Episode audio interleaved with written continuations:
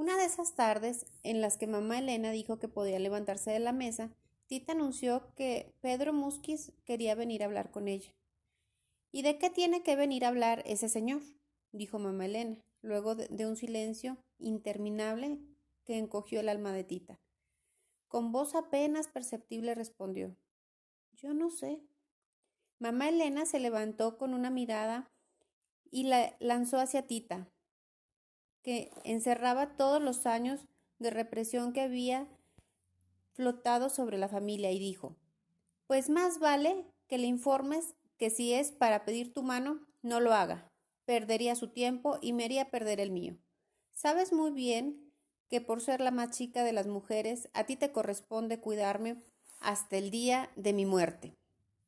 Dicho esto, mamá Elena se puso lentamente de pie, guardó sus lentes dentro del delantal y a manera de orden final, dijo, por hoy hemos terminado con esto.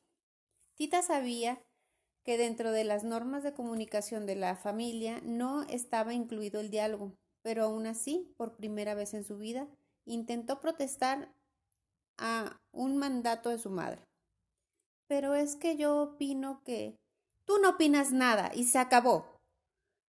Nunca por generaciones nadie en la familia ha protestado ante esta costumbre y no va a ser una de mis hijas la que lo haga. Tita bajó la cabeza y con la misma fuerza con la que cayeron lágrimas sobre la mesa, así cayó sobre ella su destino. Y desde ese momento supieron ella y la mesa que no podrían modificar ni tantito la dirección de esa fuerza, ya que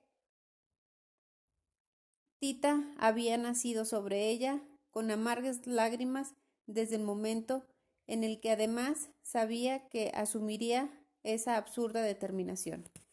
Sin embargo, Tita no se conformó y empezó a generar una gran cantidad de dudas e inquietudes en su mente.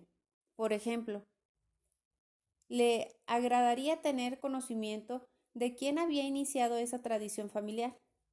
Sería bueno hacerle saber a esa ingeniosa persona que en su perfecto plan para asegurar la vejez de las mujeres había una ligera falla.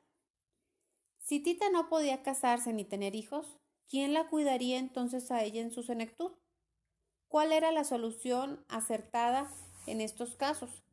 Y es que no se esperaba que las hijas que se quedaran a cuidar a sus madres sobrevivieran mucho más tiempo después del fallecimiento de sus progenitoras. ¿Y dónde se quedaban las mujeres que se casaban y no podían tener hijos? ¿Quién se encargaría de atenderlas?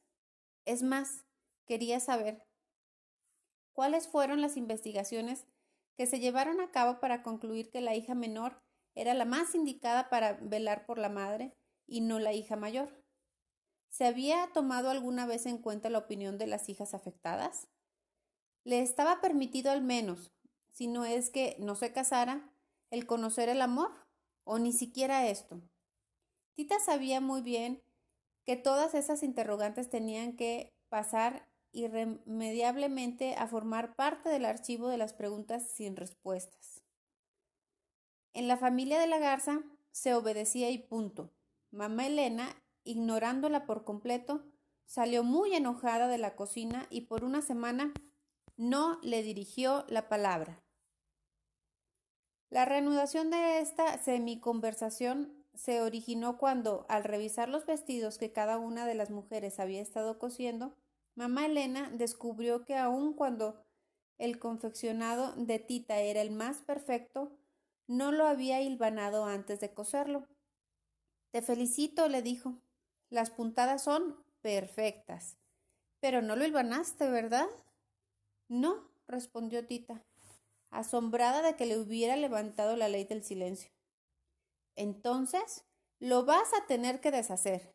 Lo hilvanas, lo coses nuevamente y después vienes a que te lo revise, para que recuerdes que el flojo y el mezquino anda doble su camino.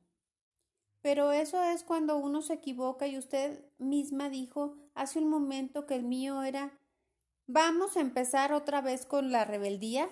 Ya basta. Tenías que haberlo hilvanado antes de coser sin romper las reglas.